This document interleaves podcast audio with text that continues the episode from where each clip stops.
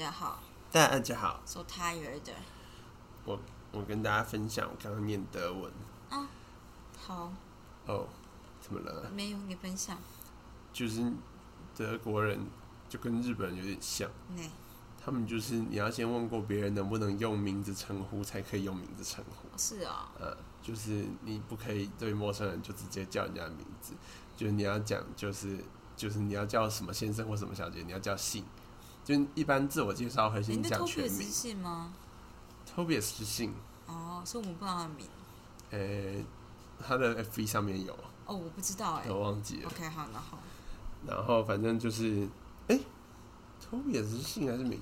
觉得很像名呢、啊，是是名，对，哦他的姓，呃，因为就是于家人有冠他的姓，是哦，他的名字改了、他上面的名字已经改了，什什么？嗯，好冠他冠夫姓。好，好的，反正 anyway 就是他们，呃，你如果要跟对方就是怎么讲，不要那么 formal 的讲话，嗯，你就要先讲说，我刚才还讲了一句话，嗯，但我现在已经忘记了。我没关系，这就是外语的强大力量。对，就是反正你讲一句话就可以问人家说，我们可不可以不要那么正式的称呼呢要？讲这，不能直接讲说我可不可以称呼你什么什么之类的嘛？没有，他们就是那个好像是惯用的方式，就是哦我们能不能不要这么正式的意思？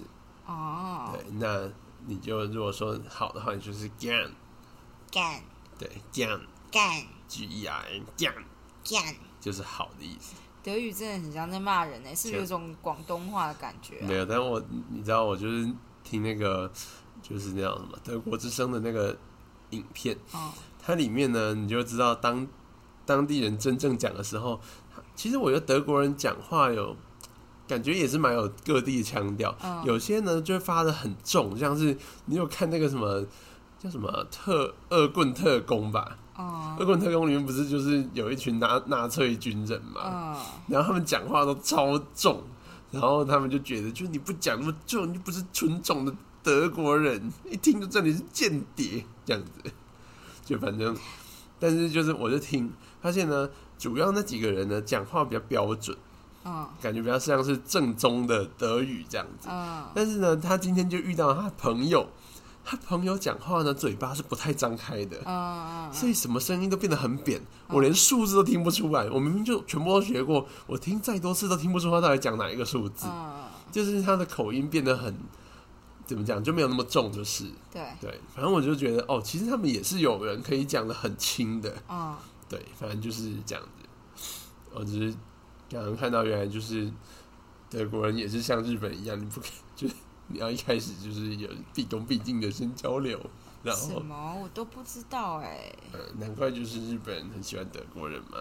我以为日本人比较喜欢法国人呢、哦，对，我要说什么？呃，哎哎，就是这样。哦，好累哦。好的，你有什么事要分享吗？我今天 meeting 四个钟头，老或者师说觉得我一天可能只能做四个钟头关于研究的事情。然后如果你今天 meeting 四个钟头，我就觉得这一届就过了。你不要 define 它是研究的事情啊。但是我就是被得要被迫就是发出声明，我知道，而且就是会认真的讨论，而且学弟妹没有人敢反驳老师的意思，因为我是妈，然后我就就觉得说。啊，不是现在在讨论什么东西，有没有搞清楚现在在讨论什么？我就觉得就是你们哦，有时候就是可能就是就是太累了，所以你没办法就大家就是不知道，好像硬要找东西讲，但事实上那根本就对，不或者是用特别讲因。为你累了，大家累了，所以你讲话他理解是这样，然后我讲话他理另外一个理解是这样，然后你身为这样就第三方在那边就觉得，哎、你们现在是 在干嘛？这样对，或是我觉得以后我们都要避免成为这样的大人，就是说，呃，有点像是老师就跟父母的角色可能有点像吧。有些父母就是会觉得说，他就是想要你怎么样，嗯可是他不会直接讲，他会说都给你决定，你回去想一想，嗯，你懂我意思吗？我懂了。然后我就会觉得说，好啊，那我想一想，我小时候很常这样哦，就是我很容易否否也，就是我会认真想完，通常我都会支持我自己原本的决定。嗯你知道，我就是个很支持自己的人嘛。嗯我今天讲话有点漏风，是因为我嘴巴还在痛。然后，但是你最后就会发现，他们没有要给你选择没有要给你的选择，对，而且你这件事会发生在你越后期越赶的时候，比如说像学妹现在毕业了，然后老师就说，我觉得你自己就怪怪的，你就想说，我 fuck，一个月前就讨论过这一点了，你那时候跟他说，就是你自己选你要的就好了，但是看起来的状态就是没有，老师不觉得那个是对的，这样，那你要是早一点跟他讲。他就会早一点就开始改。对，那是这样，这这种事其实我比较没有办法接受。对，对，就是你仗着叫什么开明的感觉，就是但其实你压缩到别人可以改的时间，对这样子。因为像父母跟你说，呃，我觉得我以后不会干涉你以后的出路，嗯，然后就在你高三那一年说，我我觉得如果你不当医科的话，不然就重考嘛，这种感觉你懂吗？你就觉得啊，我的 fuck，现在当医科的话，我就是三个月来不及呀、就是我念书的 pattern 可能来不及这样，这种的，你你懂我的概念吗？就是如果你你真的想可以听父母的话的话，那就是如果真的是医科，你可能需要一整年的时间做准备，而不是最后三个月跟你说，我想想，我觉得。我觉得你走你走你走律师是不对的，你还是去念医科吧。这样，哎，算了，这例子不好，因为这这两个有点接近。平常你走就是美术学校是不对的，你还是走医科吧。然后你就觉得哦，刚刚我画了一堆图哎，这样这种感觉，对，完全就是这样。然后，对对，对好的，但老师现在就会，因为如果你觉得呢，我就觉得不好意思说，老师，我觉得你就是讲的零零落落这样吗？对，没有，我不会这样讲。其实今天讨论的东西是有点意义的，可是我觉得这件事应该要在更早之前讨论。嗯其实更早之前我就有尝试这样跟他们说，就是这件事是去需要讨论的，而不是你觉得放回去你自己你自己做就可以的，就是学妹自己做就可以的。但是就是你知道，老师那时候就以开明的状态，而我又是以一个不是很想管这件事我根本就不想管，而且我希望 meeting 早点结束。自己就今天就被拖到了，真的超累的。而且我真的觉得，就是什么事都要你发表意见，这件事很累。对啊。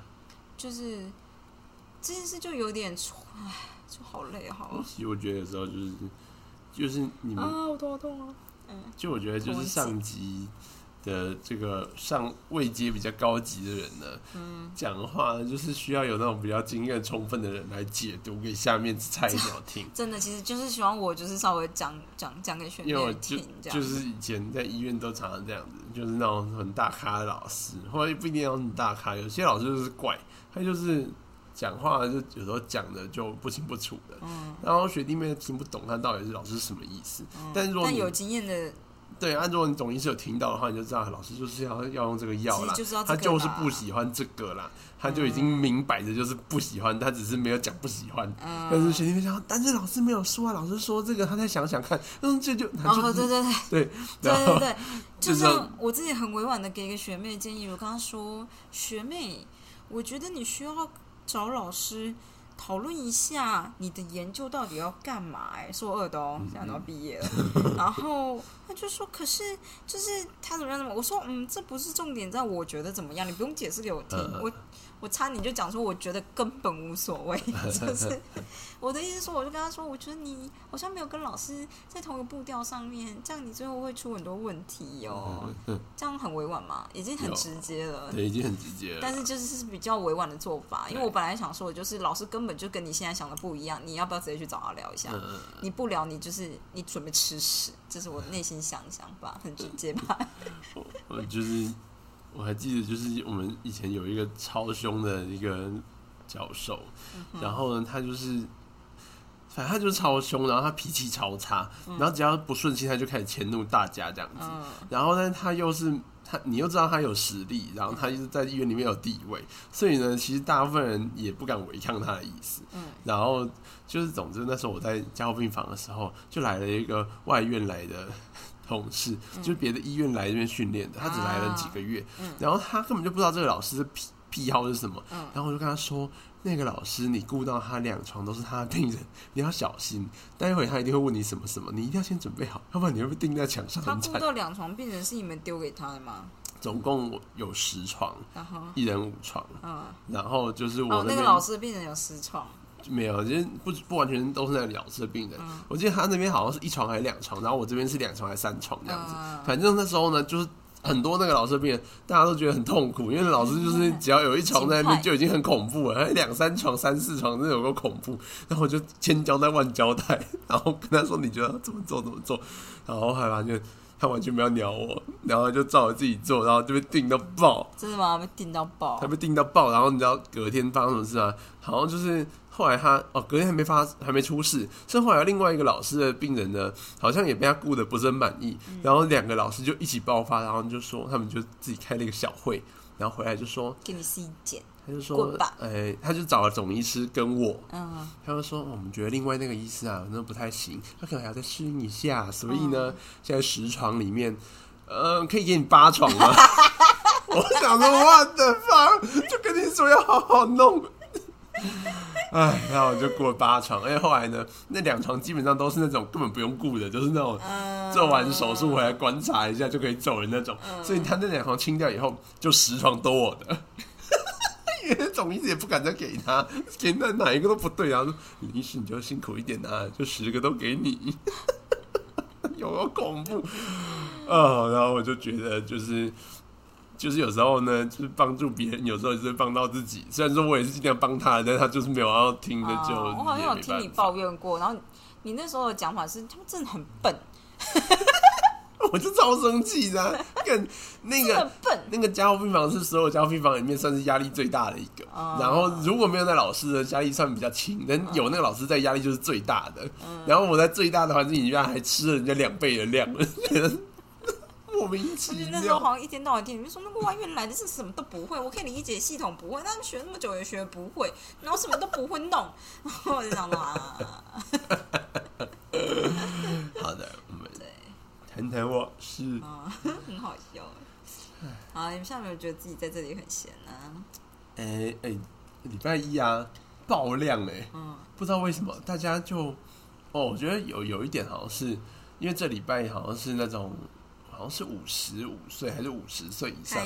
就是对对对，就是反正是相对比较年轻的族群，嗯。然后他们好像就是可能就是想要打之前先来拿个药之类的嘛，嗯，然后礼拜一真的超多人呢，周末六日都没有人，然后周日周末值一整天班，就是大概来了两一天就是两三个人吧。嗯礼拜一我早上九点去的时候，我坐满满的，我想说那个 list 看起来有二十几个人呢，九点还没到就二十几个人，然后最后看完就三四十个这样子，嗯他就觉得有点夸张，大家不知道拿来干嘛，而且其实也不是什么很麻烦的东西，嗯，就单纯只是来拿拿药，这种的拿。疼这种，对，然后中间就来了一个，就说：“那我跟我先生啊，就是要打疫苗，有点担心，想说给你评估一下这个药。”然后我就直接跟护理师说：“外面还有这种吗？”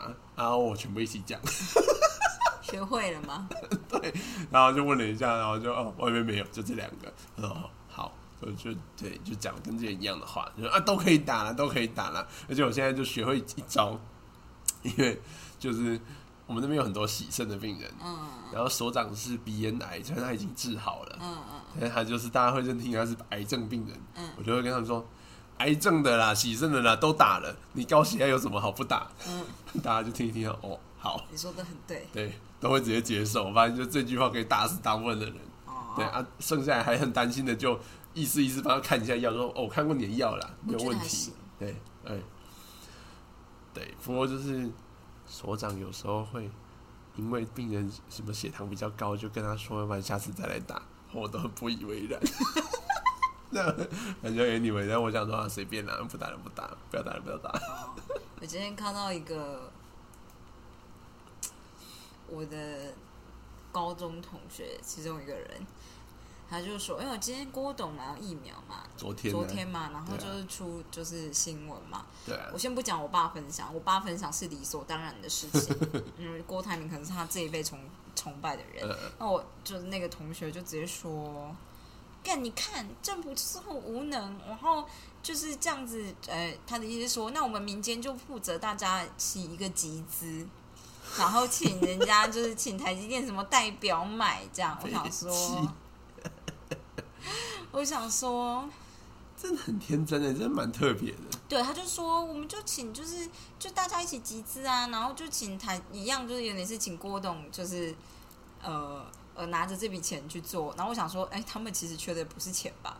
就是 对，对，我觉得，然后他就一直说，就是啊，疫苗很贵啊，可是他觉得国产疫苗一剂也是九百九啊，也不知道效力怎么样啊。我想说，哎，就是我觉得这不是钱的问题吧？你是嫌贵还是怎么样？他就说，就算我们就是全部集资买，然后一个人负担两支疫苗的价钱，然后等等于就是比如说买一百万剂，然后捐五十万剂给政府，就等于买这样的量，然后捐一半的量给政府。我想说，这跟就是你讲的好像政府想要疫苗。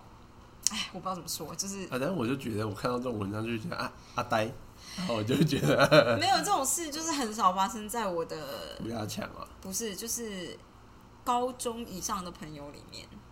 哦，我就是还有一些就是这样，我其实觉得那种很愤世嫉俗的，啊，或者是就是觉得一切就是其实都一定做得到的这种人，就我后来就觉得，呃，就是很。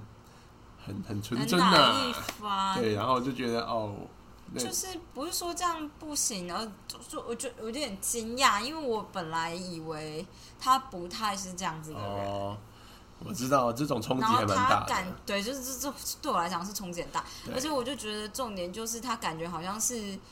就被什么东西干扰到，不是会干扰到，就是他觉得不打疫苗就会死，疫苗要打能能打就能能马上用，就是要打就是你知道要拿就能马上拿，要买就买得到这种的，或是为什么我们买不到？我们现在警戒都是因为没有疫苗的错，当然是这样。但是我的意思说，就不完全是这样，就是我们现在会被关这么久，都是因为不好好买疫苗，这样。然后我就觉得，就是诶。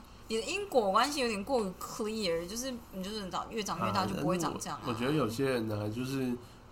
就是一日球迷啊，就是他到最后一刻，最后就对我觉得是这样，关心，我觉得是这样子，他就不会知道整个那叫什么 context，就是什么因，就是前后文没有看，只看中间那一段，你就会觉得那因就是他就他就会觉得这件事有什么问题，对，为什么不做到啊？对对对，就是为什么这人踢球没劲啊？对你只看一个片段，当然就会觉得说为什么这样子，这不合理，我来做一定更好这种的。可是我只是说这件事情，你明摆着就知道没有那么。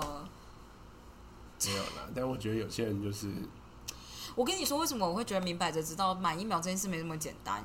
因为我跟我妈谈过，我觉得我妈就是某种程度原因是别人说什么就大致上会大致上相信的人，这样虽然不会全信，但我觉得你妈是很有智慧的人。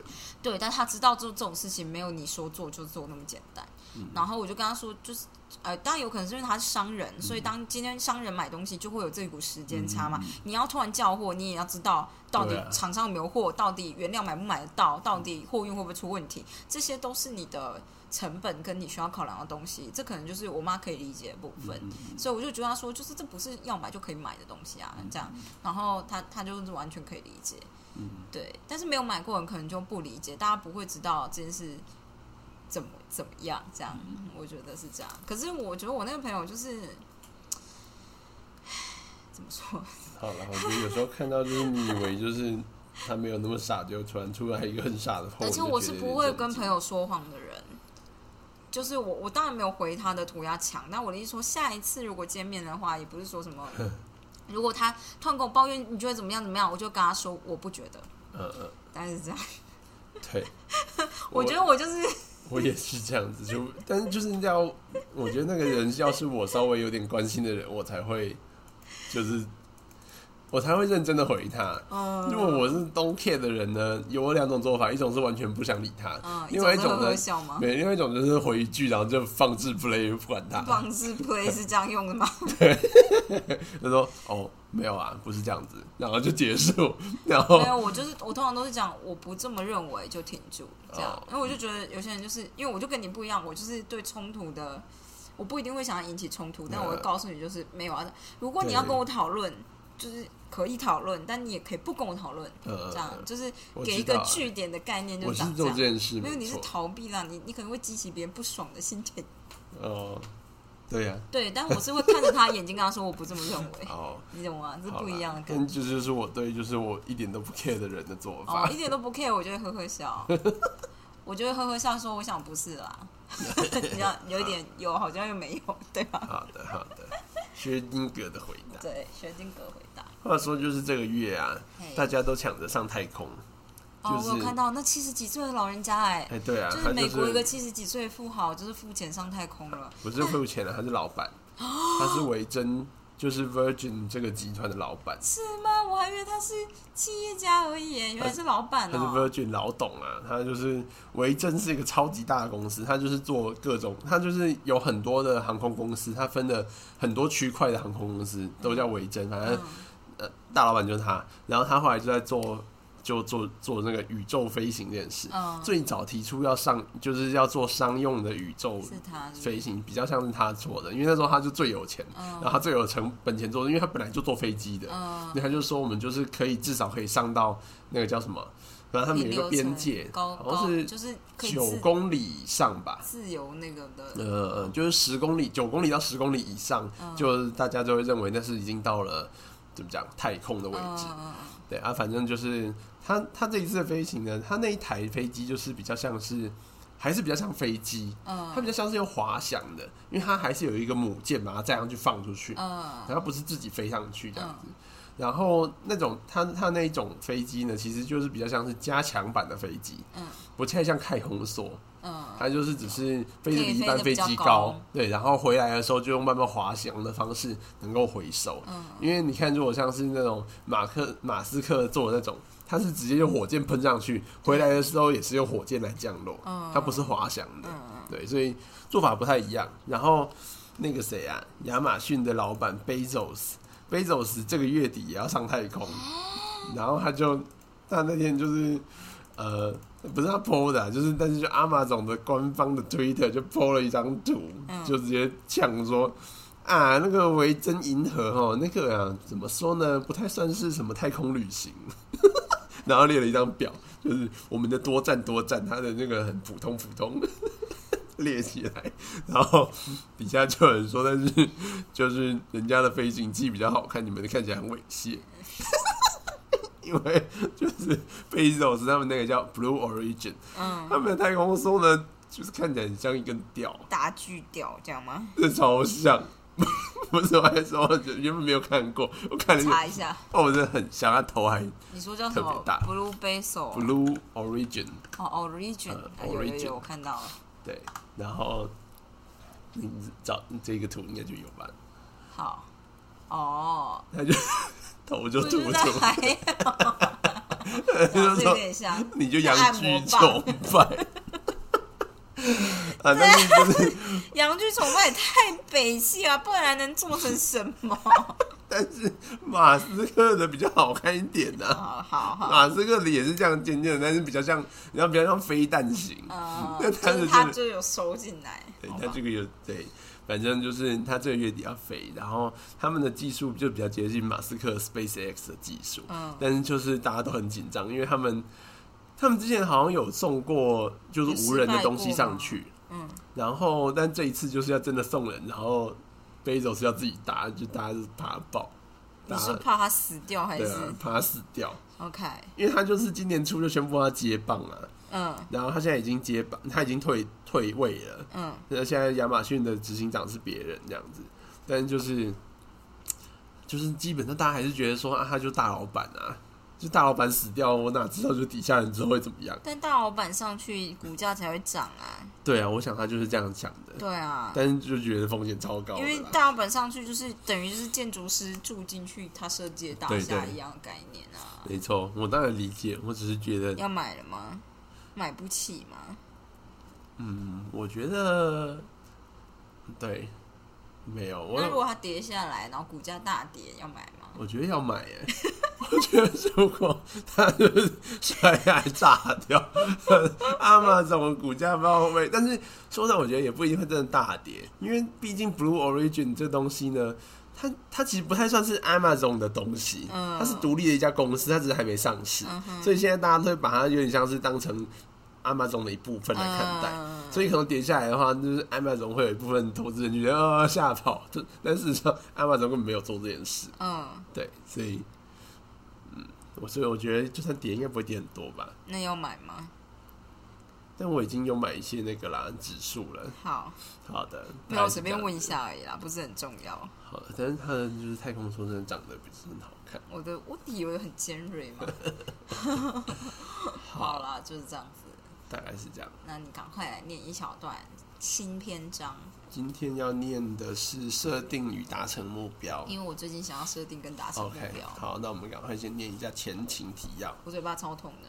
他说，根据定义，拖延者难以达成目标，You shut up！这是定义啦。你达成目标就不叫拖延者了，那我不是拖延者，你 partial 啦。拖延可能严重干扰你的生活，让你鲜少完成设定的目标，或者你最后虽然达到了目标，期间却经历很多次痛苦的挣扎。You shut up！这跟你蛮像的啦。另一个可能比较不明显的现象是，拖延者通常难以设定目标，因为表面上看来他们早，他看起来他们老是忙着，呃，老是忙着设定目标。我刚本来想说，哎、你阅读能力还好。他说，因为表面上他们老看起来老是忙着设定或者是重新设定目标，哦但是他们几乎每次设定的目标都很模糊不清，像是今天我得完成一些工作这种的。你有觉得我是这样的人吗？你有时候会这样子。但是我有时候是觉得我不会设定目标，倒也没有一直重启。我觉得因为你的东西呢不是很，有时候就是还在摸索，所以这东西当然就很难有一个很明确对啊，可是就这种，就是就没有人告诉你，当你目标不明确的时候要怎么办。就是尽量明确。我觉得就是这样。可是这对这句话对我来讲就有点像废话，不是说你讲的真的是完全废话，但是对我至于我啦，就是你你能够做到多明确就多明确，如果没有办法再更明确就算了，嗯，就是这样的意思。好吧。就是像是我今天要，我也不知道我到底就是准备考试要研究就是前进对，但是对啊啊，但是就是那接下来就是能够明确到的程度，就是至少我现在已经有研究的主题，对。所以可能就是虽然我不知道到底达到那个目标要多久，对，但至少我可以设定一个什么，像是因为我有时候在想，我是不是其实只是需要设一个日期，因为到这个日期之前，我可以完成某个程度的一个 draft。然后这个 draft 就是不管怎么样，就有点像是好，我们今天 conference 的期限就快要到，投稿期限要到，我一定得想一个题目，一定得想这个主题。然后等到我就是死线一到，我一定能生出一个东西。然后接下来，因为你有先去研究了，就是你为了要生出这东西，你稍微研究一下。即使你现在写出来的东西不是对的，但是你大致上也知道，我、哦、干这不是对的，不过来不及，我先写嘛。那但是之后，嗯，就是就可以改。我觉得是，我觉得是要所以我就想说，到底是不是对我，至于我自己本人，是不是应该要设死线，而不是设具体的目标？因为我觉得死线跟目标都要设啦，就是死就是代表说你要在几月几号前完成某一个。我想在七月底前完成一篇 paper，可以啊，十五天。嗯，那那就其实做到，这就是这就是除非我一直被要求 meeting。但这就是我说的一个能够尽量具体的方式，嗯因为你你开始，因为呃，我觉得最主要是你要有一个定位点，嗯就你像是地图，你你不能完全没有一个定位点，你不能没有一个零点，嗯，然后就开始画地图，你总是要有一个基础点来做相对的判读，所以就是我觉得一个时间跟一个目标，就是给你一个最基础的一个点。嗯，所以就是你今天设定七月底要完成这篇 paper，所以你就会马上知道现在剩几天。对那达成这个目标的话，你你有些东西可可以做，有些事情根本不能做，对大概就是这样子。你会马上清楚很多事情，对，所以我觉得这就是设定目标的最主要的用途。我自己私心设的这个目标，但不知道完不完得成。然后我觉得不管怎么样，就是完成一个 draft，就是有一个我觉得可以，introduction methodology discussion，就是你知道 simulation，不好意思，方式就是错了这样。我觉得这件事就是就很好。对，嗯，其实我觉得这就很像是很多那种，就是那种新创公司，嗯哼，我就是听过很多那种故事，就是新创公司的毁灭故事，就是他们一开始 idea 很好，然后你拿到很多投资人的第一轮的钱，嗯，但是呢，就是他们中间就遇到很多问题，然后他们越挖越多，越挖越多，对。然后最后就是那个发想的人就觉得这么复杂的东西他根本就做不出来，然后就越拖越久，最后投资人上市信心就炸掉了。我觉得重点是你，重点是不能给无限的时间。没错，所以就是那种比较成功，看起来就是他就是先设一个阶段目标虽然那。阶段目标就是到底做不做到你也不太知道，但是先设再说啦。对，其实我觉得就很像马斯克一天到晚说啊，我们这个特斯拉明年就可以达到完全的自动驾驶，我已经说很多年了，但但是我觉得他就是这样子，他每年都会喊一个目标，然后大家都觉得你好小，有些会做得到，大部分都做不到，但有些真的就有做到。哦，所以我觉得就是这件事让他变得比较怎么讲，就是他做事不会让你觉得好像他就是你也不知道他到底有没有在做事那种感觉。就是投资人对他的看法就是像这样子，嗯就觉得说至少他喊出来的东西是你有些看得到，他有真的做到这样子的概念吧。嗯好吧，我觉得大概是这样的。好吧，我只是觉得，就是你的研究呢，我当然知道，就是很多时候都是在黑暗中摸索，但是有时候真的是你你不知道到底几，你永远应该说，那就像是在海里面，你永远不知道就是尽头在哪里，你永远到不了，你一定永远到不了，但是至少你可以先把台湾海峡摸索一下，嗯，大概是这样子。虽然很小很小，但是也有很多东西要看，这样子概念。对继续吧。好的，呃，他说，好，他就说，就是他们这些拖延者呢，常常设定的目标是模糊不清，或者是太高而不可及。然后，如此设定的目标通常含混不明，容易引发拖延的问题。我们在开始写这一本书的第一版的时候呢，以为自己的目标很清楚，因为他们就想说，我们就写一本拖延的书，所以我们列出写作大纲，宣布我们要动笔喽。接下来就开始写。每次我们认真考虑要开始工作时，就会跟自己说：“我得写书了。”于是，像是社交活动邀请啊，做其他工作的机机会啊，或者是娱乐的需要等等，都都得拿来和这个“我得写书了”这条指令拿来衡量轻重。没错，但是我们其实没有写出什么东西，最后我们发现自己被写书这个目标吓到了，因为每页内容几乎都只是涓滴细流，就觉得我们真的写这些东西可以串成连贯的一本书吗？他们就后来就觉得我们把目标设得太广大了，反倒不利于工作的进展，因为你会觉得你永远都在零点零一趴那边回，我觉得是，所以我觉得你你现在做这件事很好，你就设一个，你可以一次走个五趴到十趴这种的，你就会比较知道自己有在前进。嗯嗯嗯嗯，我们看待目标的方式，无疑是在自找麻烦，就是他们说作者自己啦。所以他们后来呢，就听从自己的建议，不要再想着我要写书，而是一次只锁定一章，其他都不管。嗯，过程中，我们打算坐下来写书写作时，对自己说的话也和以前不同，像是今天下午我要花两个小时为目标设定那一张写前言。好吧，就这样吧，就是我要花多少，然后写出什么。我我昨天跟今天给的目标，昨天开始下的目标啊，但还没有开始做。哎，有有做一点，就是我每天要写一句话，最起码，嗯嗯，就一句话的意思就是，比如说 literature review 谁谁谁做了什么，这样一句话就可以了。嗯嗯嗯，然后我就想说也是可以啦，因为我有时候会，我可以理解所谓好高骛远的感觉，因为我今天给自己目标本来是把三篇 liter 就是 paper 写出一点 review，然后就是我 meeting 完以后就累这死，太大了。我本来我做到，因为你你知道在六点以前，晚上六点以前，你都觉得晚上有一整个时间，嗯，但其实晚上没有一整个时间，啊就是晚上吃饱饭以后做运动，然后就突然之间到十二点啊，还要做 voice tube，可恶，嗯，对。好的，反正就是比较合理、可达成的目标，可以帮助我们投入工作。好的，那今天先念到这边，后面他就要讲一些细的东西了。好吧，那明天要努力。